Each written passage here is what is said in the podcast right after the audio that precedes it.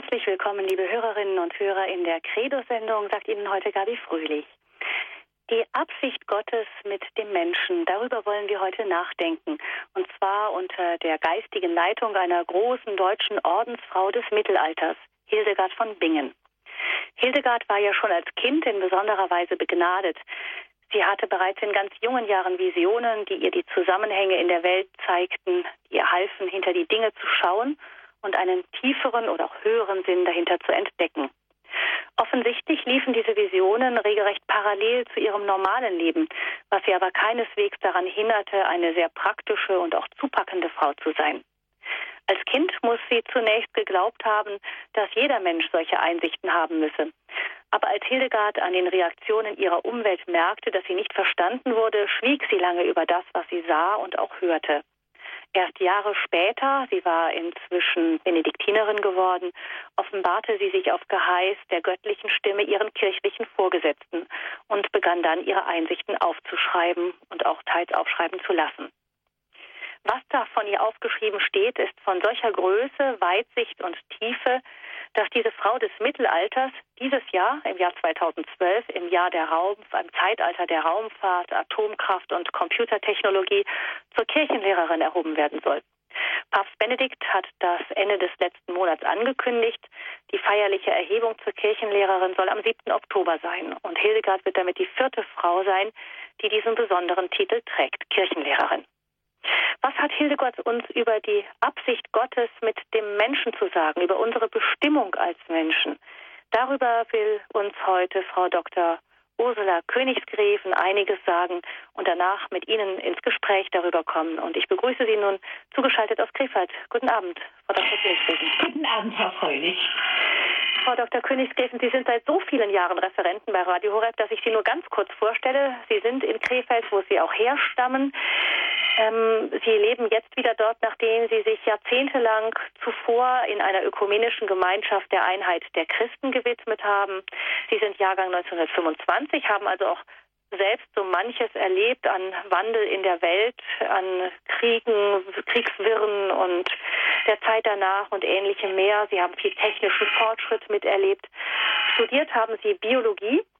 Der Umgang mit unserer Welt, mit der Umwelt liegt Ihnen auch weiterhin sehr am Herzen. Aber Sie arbeiten schon lange vor allem im seelsorglichen Bereich, also auch eine Art Umwelt, die menschliche Tiefe. Und ähm, Sie arbeiten da jetzt schon sehr lange mit und unter anderem auch eben als langjährige Referentin bei Radio Horeb. Wann haben Sie eigentlich persönlich Hildegard von Bingen kennen und schätzen gelernt, Ihre Werke? Ja, also ich habe äh, sie kennengelernt als, äh, äh, als junges Mädchen schon, als die ersten Bücher aus dem Lateinischen ins Deutsche übertragen wurde. Und äh, da äh, habe ich äh, dadurch, dass mein Vater äh, schon dieses erste Buch Wisse die Wege äh, sich zu, gekauft hatte und ich die voller Spannung gelesen habe und mich hat das ganz doll Fantas äh, meine Fantasie angeregt und ich habe mich dann im Laufe der Jahre ganz tief eingearbeitet in ihr sehr großes und umfangreiches Werk. Ist das nicht sehr schwierig, diese, diese starke visionäre Bildsprache? Ja, also das äh, war eigentlich mir irgendwie sehr äh, greiflich, aber ich habe auch schon gefunden, dass es nicht einfach ist, dass man sich also wirklich sehr intensiv damit beschäftigen muss. Der 16. hat jetzt äh, beschlossen, sie zur Kirchenlehrerin zu erheben. Das muss für außenstehende Kirchenferne vielleicht verwirrend sein. Man kann ja fast geradezu die Spätter hören, die sagen, ähm, sollen wir uns jetzt vom Mittelalter sagen lassen, was und wie wir zu glauben haben. Und das passt dann vielleicht so ganz in die Linie, dass die Kirche rückschrittlich sei, eben mittelalterlich. Was sagen Sie dazu? Nein, ich, äh, ich habe so das Gefühl, als ob wir heute in unserer Prägung, in unserer modernen Art zu denken, äh, Hildegard besser verstehen können als vielleicht damals zu ihrer Zeit. Ihre Zeit war äh, ja von um 1100 rum bis 1179.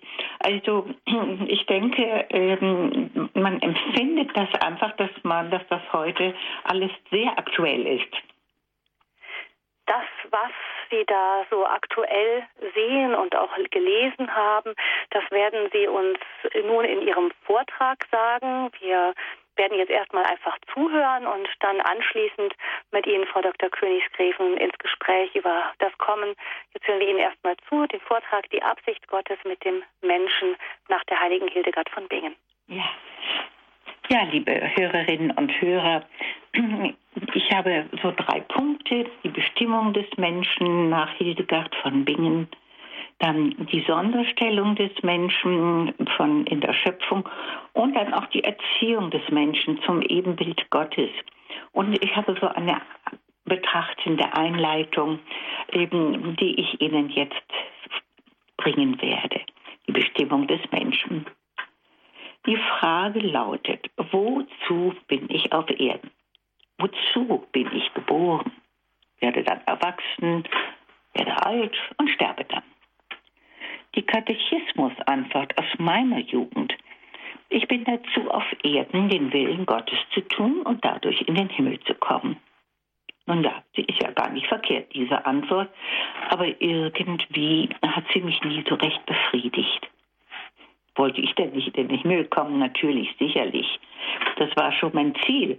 Aber so wie in den Märchen der Wunsch nach der ewigen Seligkeit. Das war schon wichtig. Auf Erden zu sein, das war natürlich auch richtig. Wo sollte man denn sonst sein? Und den Willen Gottes zu tun, ja schon. Warum nicht? Man wollte ja auch gut sein und Gutes tun und dazu konnte man sich schon bereit finden.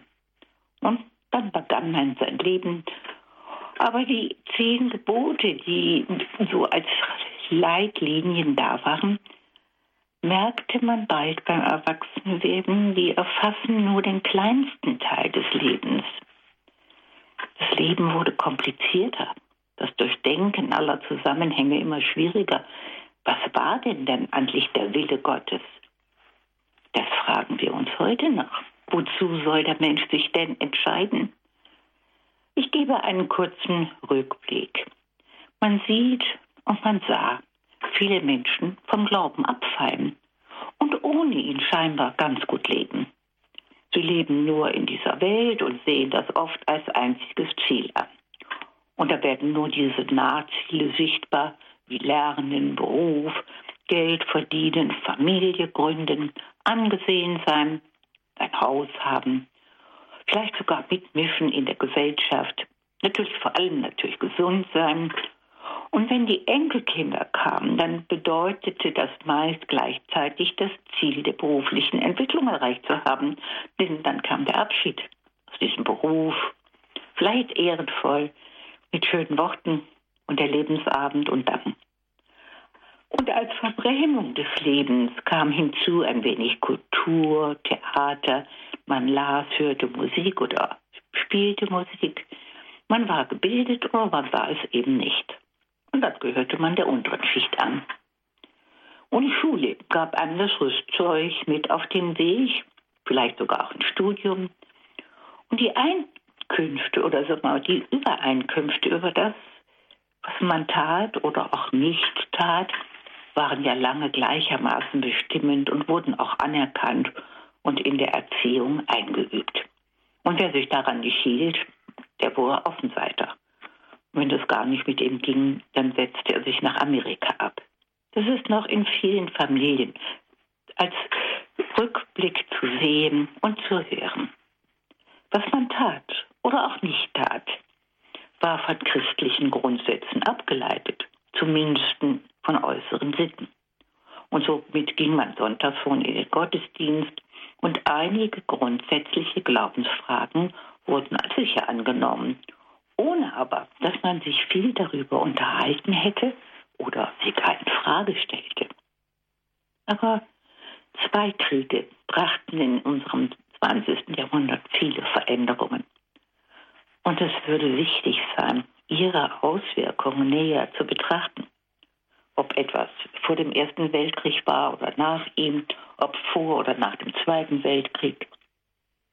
Jede Generation hatte ihren Krieg und ihre Erfahrungen und manche hatten sogar zwei. Und diese Kriege waren tiefe Einschnitte im Leben der Menschen und darüber hinaus von tiefer Bedeutung in fast allen Bereichen.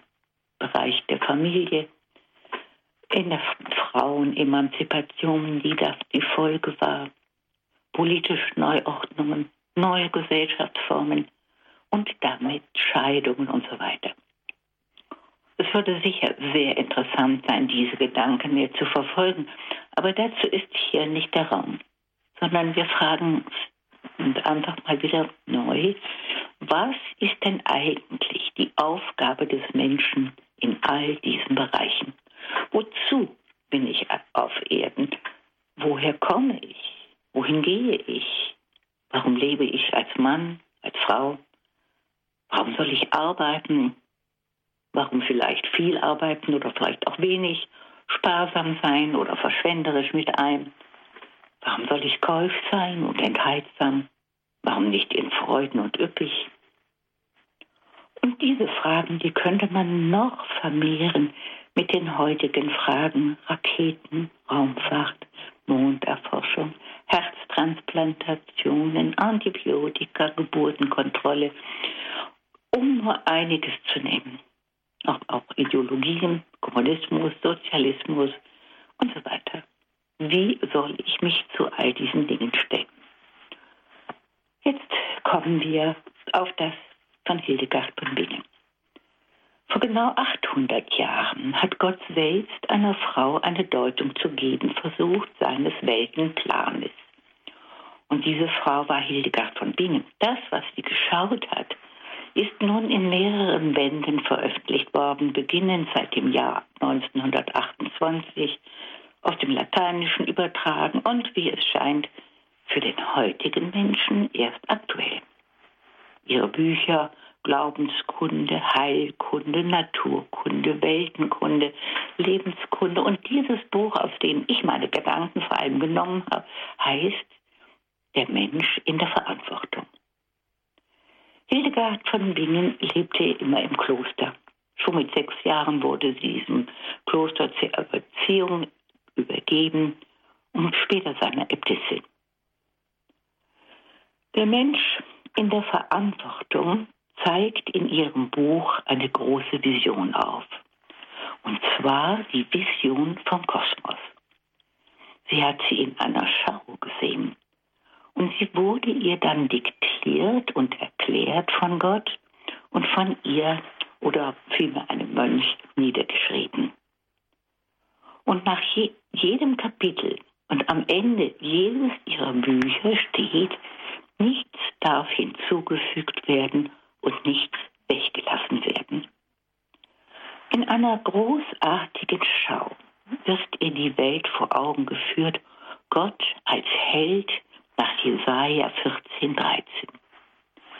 Riesig durchdringt er die Welt in unfassbarer Größe.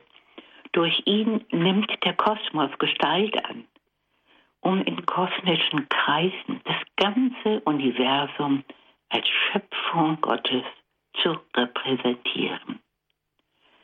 Im Gottvater wurde alles erdacht, im Sohn Gottes ausgeführt. Und Gott bleibt gegenwärtig in der Schöpfung. Und in dieser Schöpfung und in dieser Welt begegnen sich die positiven göttlichen Kräfte, genannt die Tugenden, und die negativen, wieder göttlichen Kräfte, genannt die Laster, und zwar in einer kämpferischen Auseinandersetzung. Diese Tugenden oder Laster sind keine moralischen Begriffe, wie wir das heute vielleicht sehen würden, sondern sind lebendige Kräfte, zwischen die der Mensch gestellt ist auf dem Weg des Lebens. Wir müssen uns davon lösen, Tugenden als moralische Einheiten zu sehen. Wenn wir zum Beispiel den Begriff der Tapferkeit nehmen, eine Tugend, die Tapferkeit, so gibt es eine menschliche Tapferkeit, zum Beispiel ein Schicksal hinzunehmen, eine Krankheit zu ertragen. Und es gibt eine Tapferkeit, die wie bei Don Quixote gegen Windmühlenflügel kämpfen will das fast unklug ist. Aber es gibt auch die Tapferkeit im Reiche Gottes, einzustehen für das, was vertreten wird, vielleicht sogar bis zum Martyrium. Ein Mensch ist nicht immer tapfer, sondern er ist tapfer in bestimmten Situationen. Und so geht dieser Weg des Menschen, dass er sich entscheiden muss für Tugend oder für ein Laster, wie Hildegard von Bingen es nennt. Machen wir hier eine kleine Musikpause.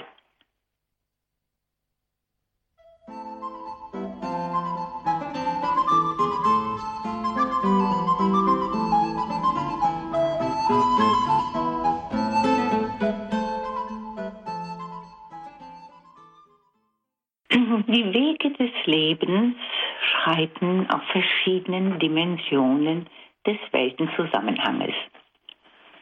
Zu diesem Weltenzusammenhang, da gehört die Sonne dazu, der Mond, die Gestirne. Und sie umkreisen den Erdbereich großer Ausspannung, dem eigentlichen Bestimmungsort des Menschen. Und in diesem Bereich der Erde treffen sich die Elemente der stofflichen Welt ebenso wie der geistigen Kräfte und vermitteln zwischen Leib und Seele, zwischen Gott und seinem Volk. Das stoffliche Universum von den Sonnen über die Planeten bis zur Erde selber trifft zum Beispiel auf den Kosmos der Zeit. Der ewige Ratschluss Gottes und das Endgericht stehen in einem Kreislauf, in dem der Mensch mit seiner Verantwortung steht. Und diese Verantwortung geschieht in der Gegenwart, in der alltäglichen Entscheidung seines Hier und Jetzt, der er sich nicht entziehen darf. Und bei dieser Entscheidung geht es keineswegs um privates Heil oder persönliches Glück, sondern um die heiligen Ordnungen Gottes, um Recht und Gerechtigkeit im Ganzen der Schöpfung, um das Wohl der Gemeinschaft und um das Reich des Geistes, um Heil im weitesten Sinne. Altes Testament und Neuer Bund stehen daher auch nicht allein in einer historischen Folge zueinander, wie auch die Apostelgeschichte und die Offenbarung.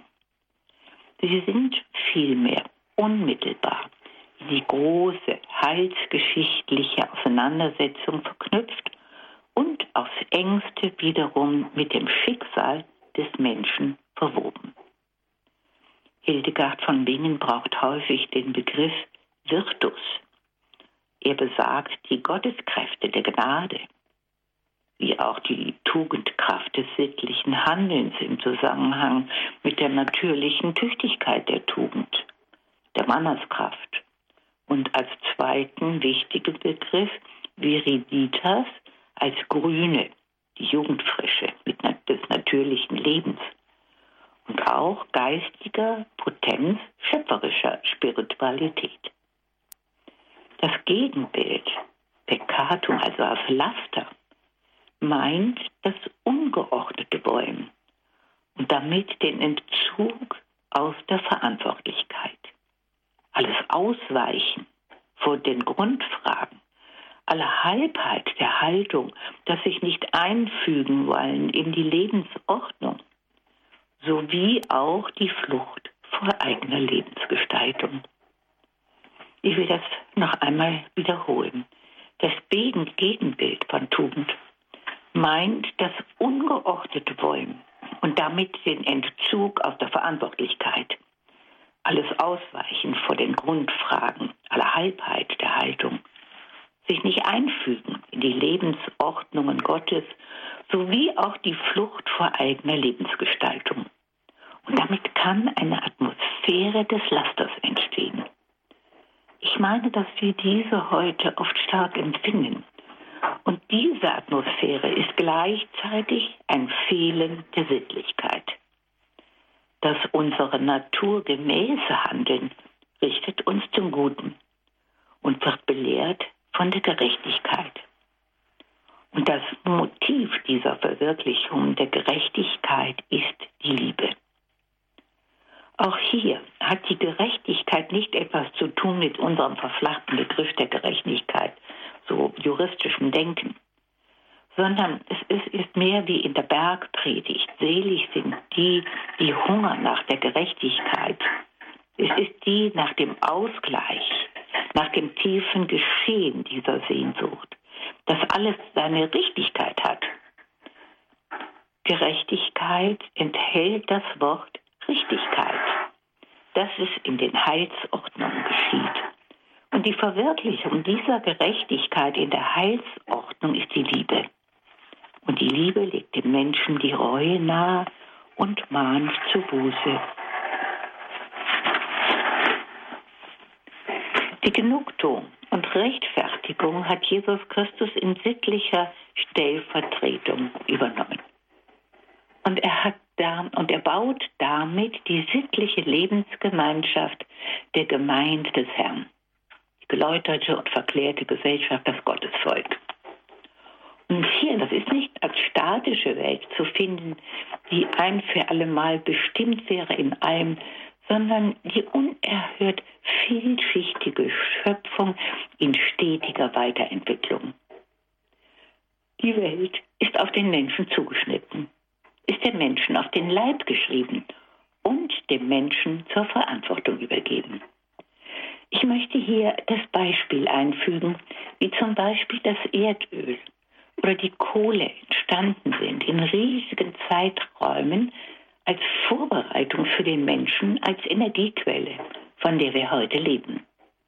Diese Kohle ist entstanden durch die Wälder in der Karbonzeit vor Millionen von Jahren durch die Farne durch die Moose und die, durch die eben unter Luftabschluss geratenen Schichten, die nun in Kohle umgewandelt wurden.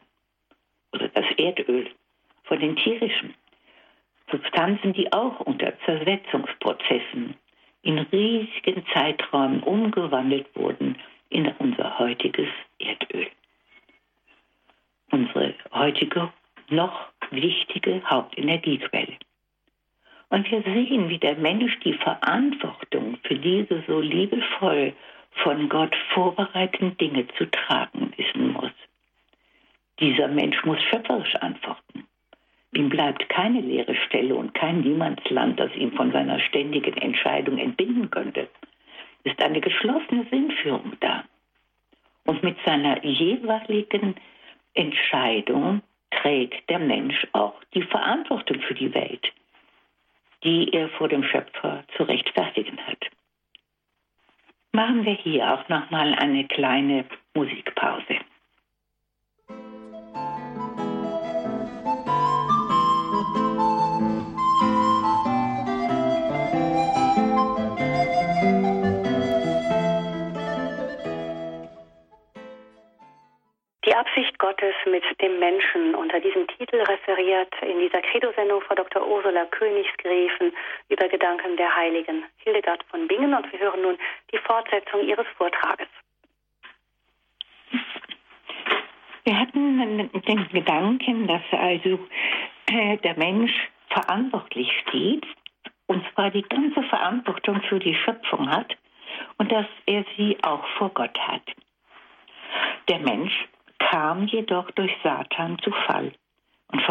seine Schönheit.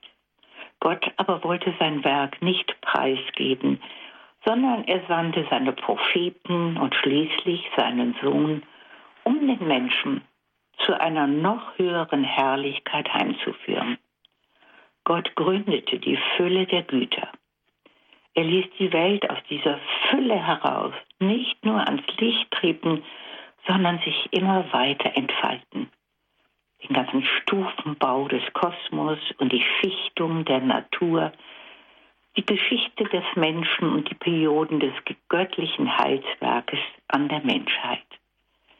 Wir können das heute alles verfolgen, indem wir eine enorme äh, Entfaltung des Geschichtswissens, auch der Entwicklung der Natur, der Entwicklung der Pflanzen und Tiere wissen und wir verstehen, dass das alles nach und nach geworden ist durch die Schöpferkraft Gottes.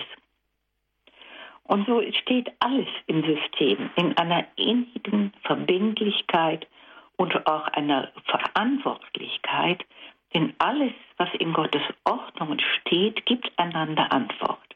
Und der Mensch ist darin in der Tat das volle Werk Gottes und Sinnbild aller Wirklichkeit. Und damit hat der Mensch eine Sonderstellung des Menschen in der Schöpfung. Die Sinngebung dieser Wirklichkeit ist allein dem Menschen zum vollen Bewusstsein gekommen. Gott hat ihn nämlich begabt mit der vernünftigen Geistigkeit und damit in die geistige Ordnung der Engel gestellt. Ein Wesen, das sich zu entscheiden hat und damit Verantwortung trägt. Und durch diese geistige Grundvermögen unterscheidet er alle Dinge. Die Vernunft untersucht und erforscht jedes Wesen. Sie setzt sich mit allem auseinander und in diesen Werten, das Gott dem Menschen anvertraut hat, hat er seine sittliche Existenz, der das Wissen um Gut und Böse bewusst hat und er besitzt oder soll besitzen Gottes Furcht, Gottes Liebe, seine volle Entscheidungsfreiheit, Erde und Himmel und die Natur ruhen in ihrer Gesetzlichkeit. Allein der Mensch hat seine Entscheidungsfreiheit und kann verantwortlich sein Leben führen und sich rechtfertigen. Ein Laster kann zwar bis zum Grund des menschlichen Herzens buchen. Zum Beispiel sagt Hildegard von Bingen, die Lüge ist das Laster der Unmenschlichkeit, womit der Mensch sich ganz von Gott trennt, den keine Lüge erreicht, und wobei der Seele jede Glückseligkeit und Freude verloren geht. Denken wir, wie tief die, der Begriff die Lüge uns trennt von Gott. Dieses Gut und Böse sind in jeder sittlichen Entscheidung vorhanden.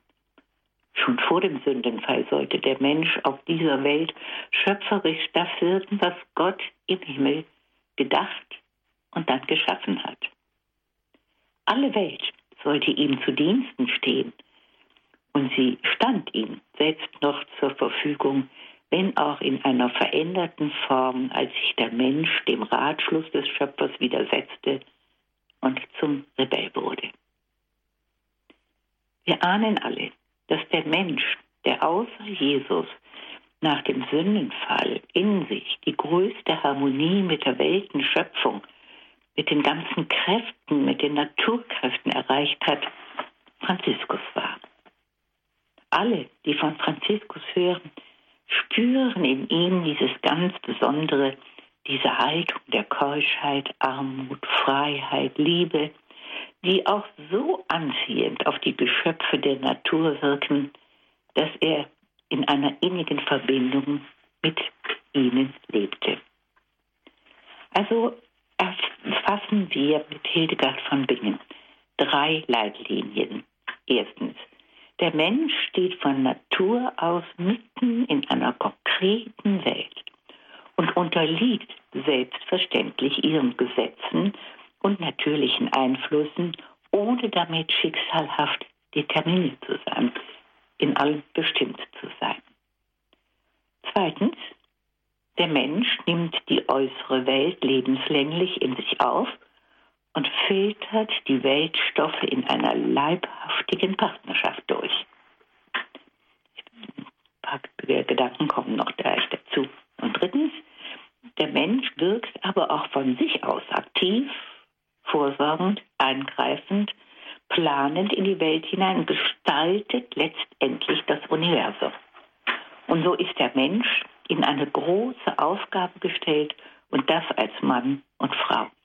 Und alles in maßvoller Art und Verantwortung, nicht der Maßlosigkeit. Zu eins, der Mensch unterliegt den Gesetzen und natürlichen Einflüssen der konkreten Welt. Er muss atmen, essen, trinken, sich bewegen, sich warm halten im Kalten, sich kühlen im Heißen. Er, er muss es in den Ordnungen der Tugend tun, in der Zucht, im Maß, in Beständigkeit und Ehrfurcht, um nur einige zu nennen, um gesund zu bleiben. Zu zwei, der Mensch nimmt die äußere Welt in sich auf und filtert die Weltstoffe in einer leibhaften Partnerschaft. Wie ist das zu verstehen? Ich sehe das so, dass man zum Beispiel aus der leibhaftigen Aufnahme von Essen und Trinken und Luft, Sauerstoff in uns die geistigen und seelischen Kräfte ernährt werden. Wenn wir daran denken, dass wir drei Stoffe zur Ernährung brauchen, Kohlenhydrate, Fette und Eiweiß und daneben Mineralstoffe und Vitamine, und diese Stoffe nehmen wir aus der Pflanze und aus dem Tier auf, mit den gleichen Molekülen, mit den gleichen Atomen. Und die Pflanzen nehmen sie zum Teil aus den Mineralien der Erde auf. Aus den Pflanzen über die Tiere gelangen die Moleküle, Atome, Elemente in den Menschen und werden zu Menschen. Sie werden zu seinen Molekülen, zu seinen Atomen und Elementen. Und in ihm wirken sich die geistigen und seelischen Kräfte aus. Die Erkenntnis, das Nachdenken, das Erkennen Gottes in seiner Schöpfung und dann das Loben und Preisen durch unsere Seele und unseren Geist. Und zwar dann, wenn wir uns auf die Seite der Tugenden stellen, zu der Christus uns befähigt. Vielleicht schaut deshalb die Natur auf den Menschen, wie Paulus schreibt, weil sie durch ihn verwandelt werden soll. Wir fragen uns oft, gibt es eine Höherentwicklung im Menschen? Und wir sind so schnell, weil zu sagen, nein, moralisch ist er das nicht. Aber ich möchte doch fragen, wir nicht in einer ganz neuen Lebensgemeinschaft verwoben sind. Wie hat uns dieses Leben zusammengeschweißt in den alltäglichen Abhängigkeiten, die wir, die wir wahrhaben wollen oder nicht? Lass mal alle Bäcker streiken oder das Zugpersonal, das erleben wir ja. Wir kennen ja alle inzwischen unsere empfindliches Gefühl. Wir sind zu einer großen Gemeinschaft geworden.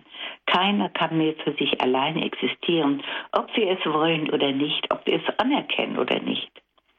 Die Folge müsste sein, dass wir uns alle sehr hoch schätzen.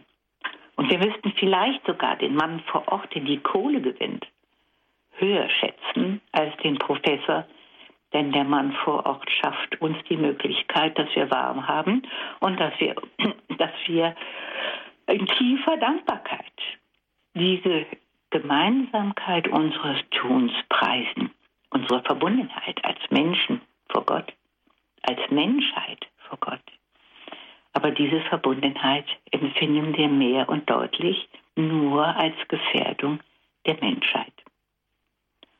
Oder stellen wir uns nur kurz vor, wenn wir zwar leben könnten, aus irgendeiner Quelle gespeist, aber nicht arbeiten würden.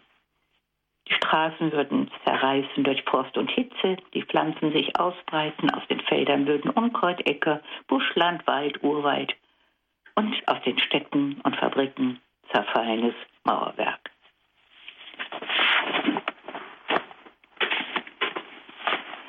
Wir können das uns sehr schnell vorstellen.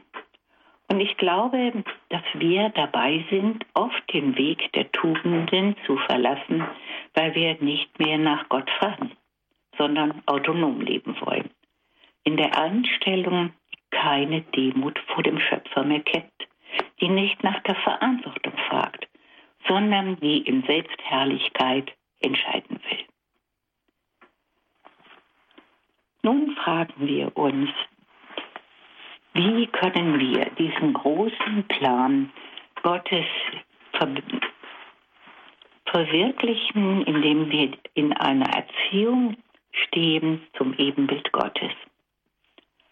Und da haben wir nur so einige Gedanken, die ich noch zusammengestellt habe, dass Gott mit seinem Auftrag die Ordnung seines Lebens uns erstmal bewusst machen möchte und dass wir immer wieder im Zusammenwirken müssen mit Gott, nachdenken über das Wort, über seine Ordnungen und ihre Bedeutung, durch Gebet, durch Austausch, Abendmahl, Kommunion, überhaupt durch die Sakramente und uns frei machen von allen falschen Bindungen. Wir müssen um die Gaben des Heiligen Geistes bitten, sie annehmen und sich auswirken lassen, denn jede Gabe ist zur Be Be Bildung der Gemeinde notwendig. Und die Gemeinde ist die Voraussetzung, dass wir, wie Jesus sagt, Salz der Erde sein sollen. Und dazu müssen wir unsere Jugend erziehen und müssen für diese Verantwortung uns bereit machen, wie uns Hildegard von Bingen so sehr ans Herz legt, mit den Tugenden, das heißt mit der vollen Verantwortung, dieses Leben zu führen. Hier möchte ich erstmal einen Punkt machen.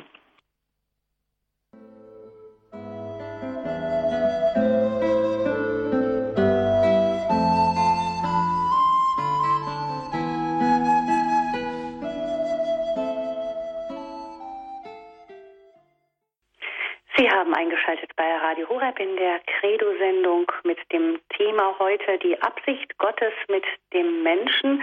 Und Sie hörten den Vortrag von Frau Dr. Ursula Königsgräfen über Gedanken der heiligen Hildegard von Bingen über die Absicht, die Gott mit uns Menschen hat. Vielen herzlichen Dank Ihnen, Frau Dr. Königsgräfen für Ihren Vortrag. Ja, danke.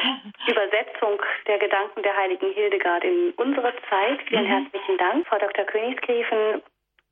Sie haben eingangs erzählt von dieser großen Schau des Kosmos der heiligen Hildegard. Ähm, mir ist dabei eingefallen, dass das Ganze sie ja im Mittelalter gesehen hat. Damals hatte man ja noch ganz andere Vorstellungen von der geschaffenen Welt als heute. Äh, man hat damals noch geglaubt, die Erde sei eine Scheibe. Man hat noch nicht wirklich gewusst, wie, ähm, ähm, wie, das, wie wir das heute wissen, wie der Kosmos ähm, sich für die Astronomen darstellt. Wie können wir uns das vorstellen, diese Schau des Kosmos? Hatte das irgendetwas Konkretes zu tun mit dieser mit dem, wie der Kosmos aussieht, oder war das eine eher geistige Schau? Ja, also sie, sie hat eben diese Schau ja in Bildern bekommen, in Visionen. Und diese Bilder sind auch dann äh, von einem Mönch, der geschickt darin war, eben gemalt worden und dargestellt worden. Und so wird dann äh, Jesus Christus zum Beispiel so in der Mitte dargestellt, ganz groß und um ihn wird der ganze Kosmos geordnet, Sonne, Sterne, Planeten und die Berge und die Flüsse und so weiter. Es ist also eine Bildersprache, die ähm, dann natürlich mit der Bibel übereinstimmen als, äh, als Aussagen, wie wir sie ja auch äh, zum Beispiel auch in den Psalmen äh, haben, in dem Psalm 104, da wird diese ganze Schöpfung dargestellt und so weiter. Aber es war richtig, das war äh, unter Umständen noch nicht das heutige genaue Weltbild. Also es war keine naturwissenschaftliche Schau. Mhm. Nein, es ist also mehr eine Bildsprache, die äh, durch Visionen und ihre Erklärungen durch Gottes Stimme, wie sie sagt, äh, geschehen ist. Denn damals war es ja so, dass für die Menschen ähm, die geschaffene Welt, der Kosmos, äh, buchstäblich überschaubar schien. Also man meinte, es, es, wir leben auf dieser Scheibe und die Gestirne bewegen sich da über uns. Es schien das zu sein, was man sah. Das war das, was wir, was man sich unter dem Kosmos vorstellte. Heute scheint schon der Kosmos uns unendlich zu sein. Wir wissen gar nicht, wo er aufhört. Je tiefer man dringt, desto mehr merkt man, dahinter gibt es immer noch was. Also schon die Schöpfung scheint fast unendlich zu sein. Oder man weiß nicht genau, wie man sich das vorstellen soll. Und wir mitsamt unserem kleinen Planetchen Erde scheinen darin winzig klein zu sein, irgendwo am Rand der Milchstraße von irgendeiner, irgendeiner Galaxie in diesem Riesenkosmos.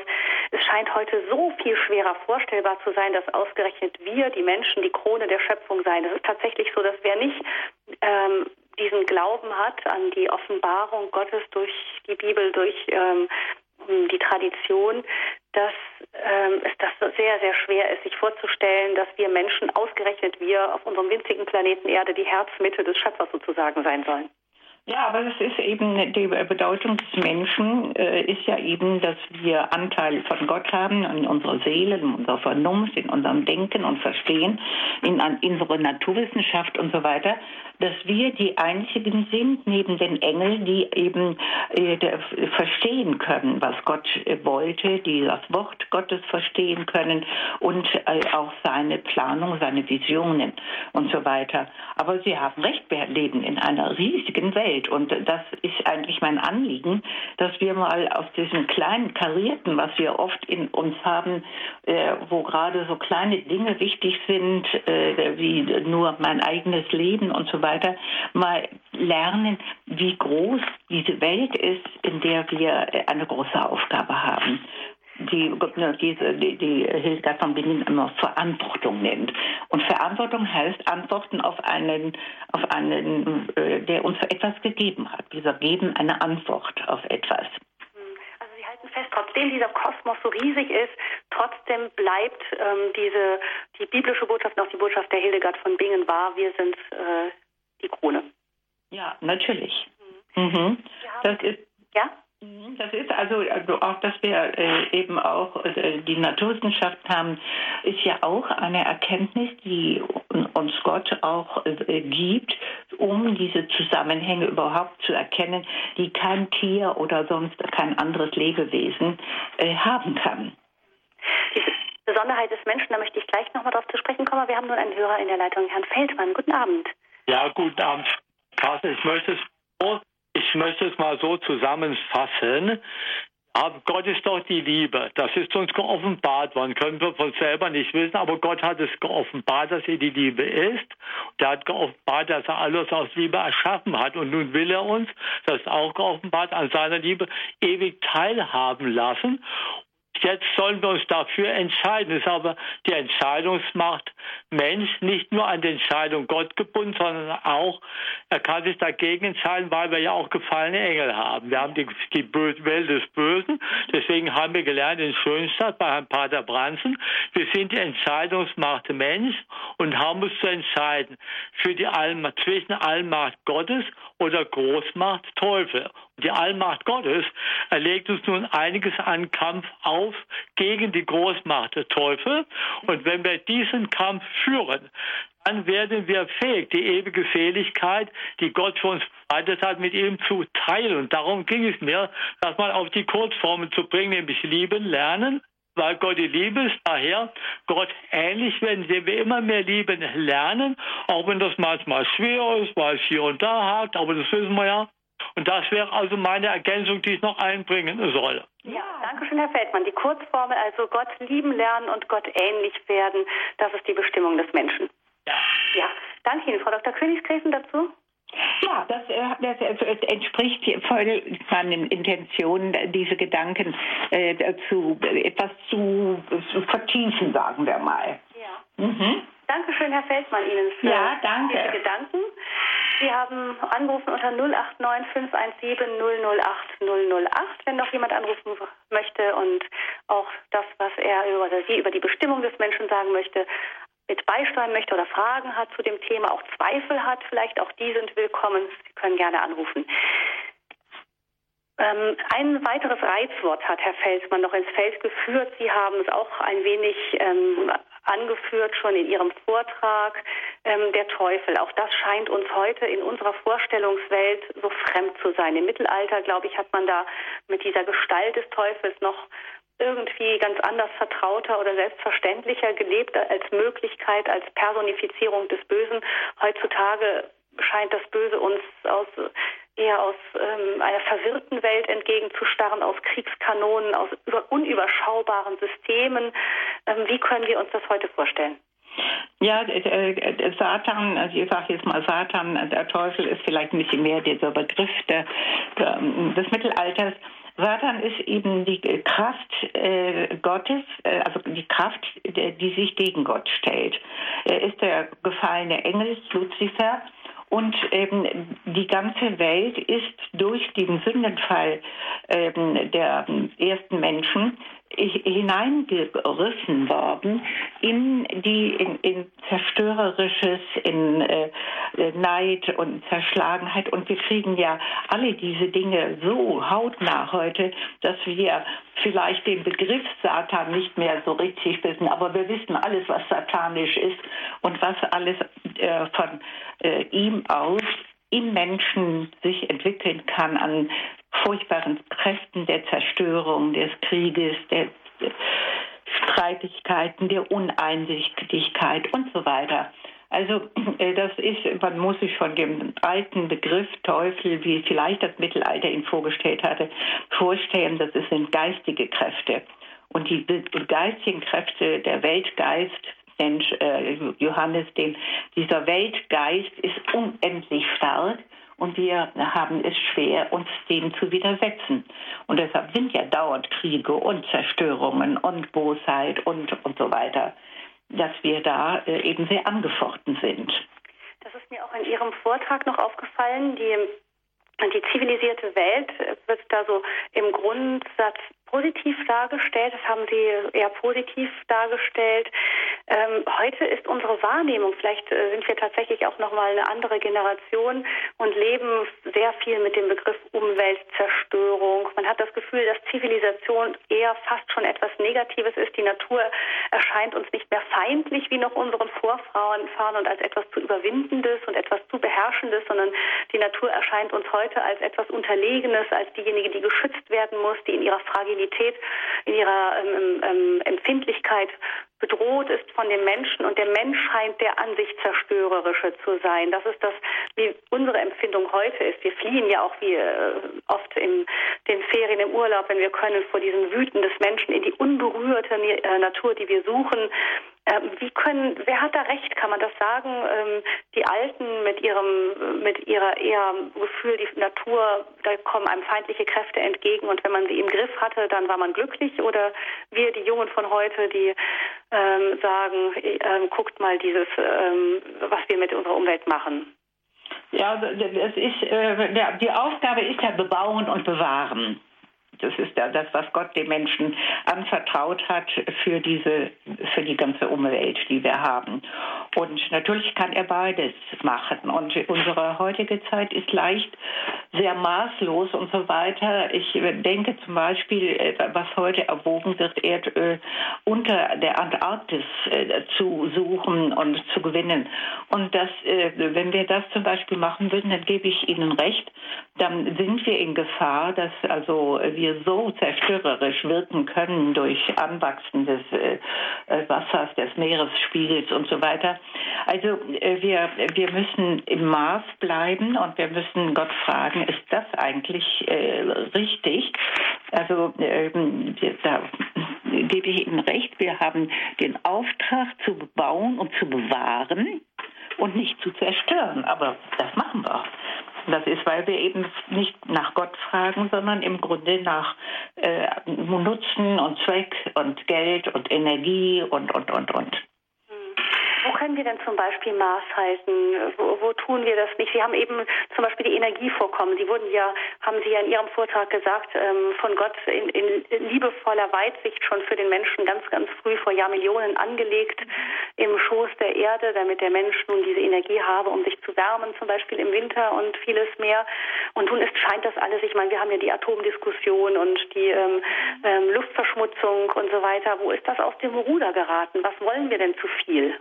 Ja, ich äh, denke, das hängt sicherlich mit vielen komplexen Fragen zusammen.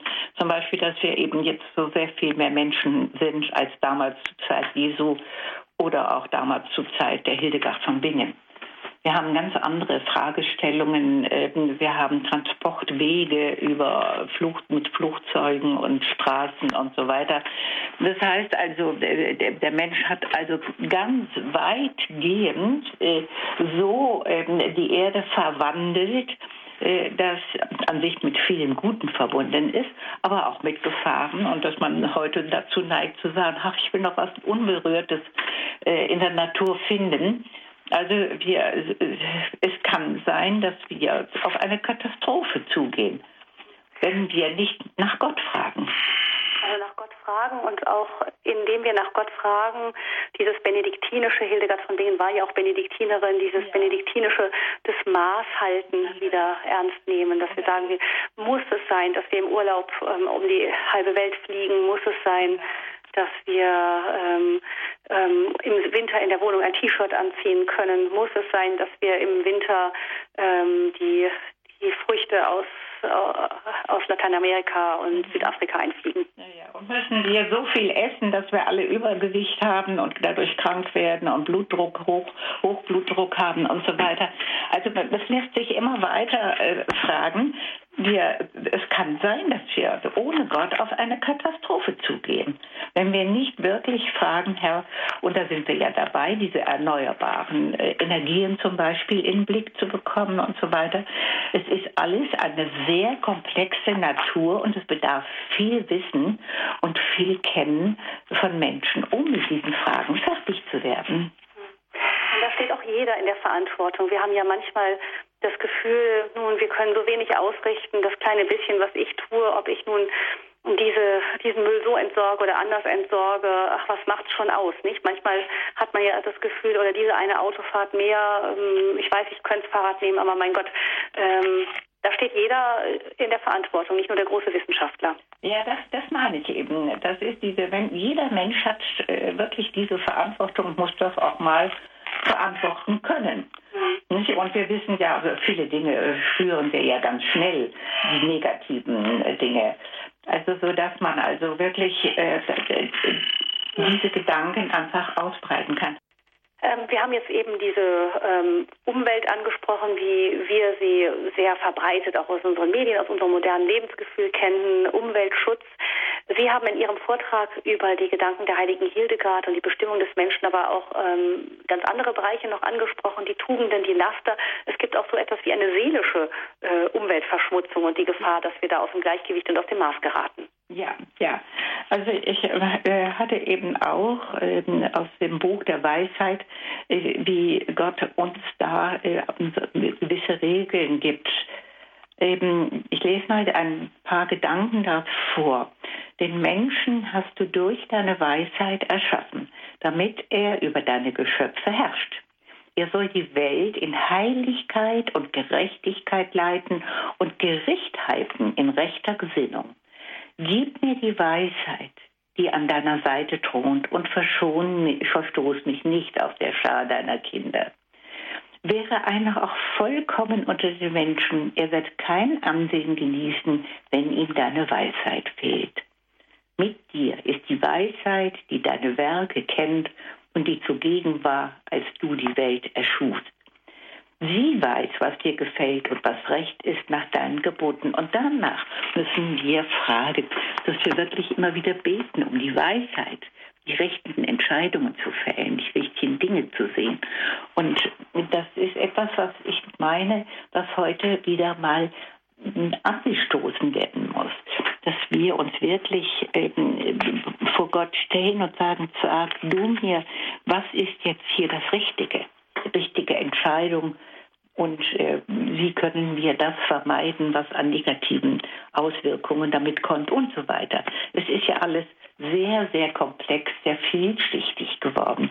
Wir brauchen die Weisheit Gottes. Das ist ein wunderschöner Text aus der Bibel, aus dem Buch der Weisheit, ähm, der irgendwie durch die Jahrhunderte niemals alt wird, sondern immer aktuell bleibt. Ja eines der Beispiele wirklich dafür, wie die Bibel auch in unsere Zeit hineinspricht. Ähm, Frau Dr. Königskirchen, Sie sind ja Biologin von Haus aus, also von Ihrer Ausbildung aus zunächst. Ähm, wir haben, ich schlage nochmal einen kleinen Kreis zurück zu dieser Besonderheit des Menschen. Gott hat den Menschen ja ähm, ganz besonders ähm, hervorgehoben aus seiner Schöpfung. Wir haben heute oft eher das Gefühl, der Mensch ist äh, so etwas wie ein manchmal nicht immer weiterentwickeltes Tier und es wird auch so oft wird uns ja im Endeffekt auch durch auf den Biologieunterricht in der Schule und ähnliches vermittelt. Wir leben mit dem Gedanken, dass es ähm, die Entwicklung des Menschen aus dem Tierreich gegeben habe. Ähm, wenn man daraufhin in, äh, dem gegenüber in die Bibel schaut, das scheint zunächst ähm, ein großer Widerspruch zu sein, ist bestimmt auch einer mit drin, aber da fällt mir doch auf, äh, das fand ich ganz interessant, da hat mich mal jemand darauf hingewiesen, es gibt ja diese ähm, sechs Schöpfungstage und dann den siebten Tag als Ruhetag Gottes, ähm, wie es da in diesen großen Bildern mhm. der Bibel dargestellt ja. ist. Und der Mensch hat keinen eigenen Schöpfungstag. Darauf hat mich mal jemand hingewiesen. Der Mensch ist am gleichen Tag geschaffen wie das Tier. Das hat bestimmt auch eine eine gewisse Bedeutung. Wir stehen in dieser Schöpfung mit drin, mit unseren Füßen regelrecht und trotzdem ragen wir als Menschen doch hinaus. Das haben Sie unterstrichen, in, auch in Ihrem Vortrag nach den Visionen der heiligen Hildegard von Bingen. Wir sind, ragen heraus durch diese Gott-Ebenbildlichkeit. Ähm, was macht für Sie diese Gott-Ebenbildlichkeit im tiefsten, im Wesenskern aus? Sie haben es vorhin im Vortrag etwas angerissen, aber jetzt noch einmal ganz deutlich. Ja, das ist einmal die Seele oder auch manche sagen auch die Geistseele, die wir von Gott eingehaucht bekommen haben. Jeder Mensch hat eine Seele, die ihm vom Tier ganz weit entfernt, die ihn zum Menschen macht. Und ähm, insofern ähm, hat der Mensch auch die Fähigkeit zu denken, ein Du zu erleben, ein Du äh, zu erleben in äh, Gott.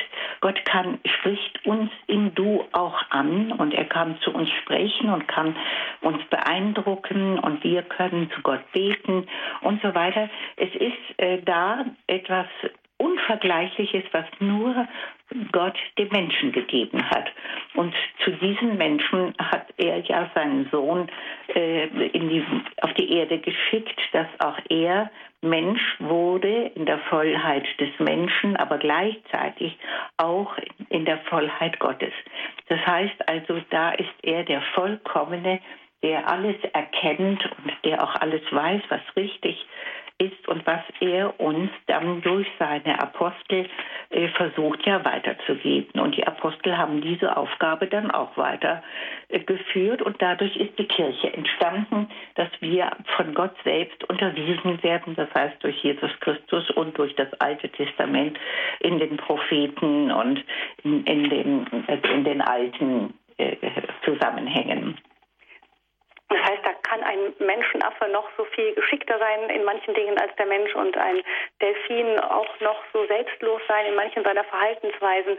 Da bleibt etwas eben auch dieses, die, diese ähm, Fähigkeit zur Transzendenz, nicht zu dem Du, das über uns hinausragt und zu einer echten Beziehung in Freiheit. Das ist das, was den Menschen einfach unterscheidet. Ganz besonders äh, heraushebt und äh, ihn weit über die Tier- und Pflanzenwelt erhebt. Das ist, was ja auch so schön in diesem Gebet äh, gesagt ist. Den Menschen hast du durch deine Weisheit erschaffen, damit er über deine Geschöpfe herrscht. Und damit er aber nicht selbstherrlich äh, sich Nein. damit zufrieden gibt, sondern damit er diese Aufgabe ähm, schöpferisch auch selber und in Verantwortung wahrnimmt. Ja, ja. Das heißt, die Antwort des Menschen auf diesen besonderen Anruf Gottes, das ist die tiefste Bestimmung jedes Menschen und das entfaltet sich in jeder Berufung anders. Ja, und da sind wir ja auch, wir sind ja auch mit schöpferisch, wenn wir eben auch un, un, unsere Kinder empfangen und äh, annehmen und, äh, und das ist also, wir sind ähm, ja Gott sehr nahe und das nennen wir heute Ebenbildlichkeit. Die Absicht Gottes mit den Menschen, das war Ihr Thema heute Abend, Frau Dr. Ursula Königsleben. Vielen herzlichen Dank für Ihre Zeit, Ihre Gedanken, auch mit ähm, inspiriert durch die heilige Hildegard von Bingen. Vielen herzlichen Dank Ihnen. Auch, ja, und danke auch für Ihre Moderation.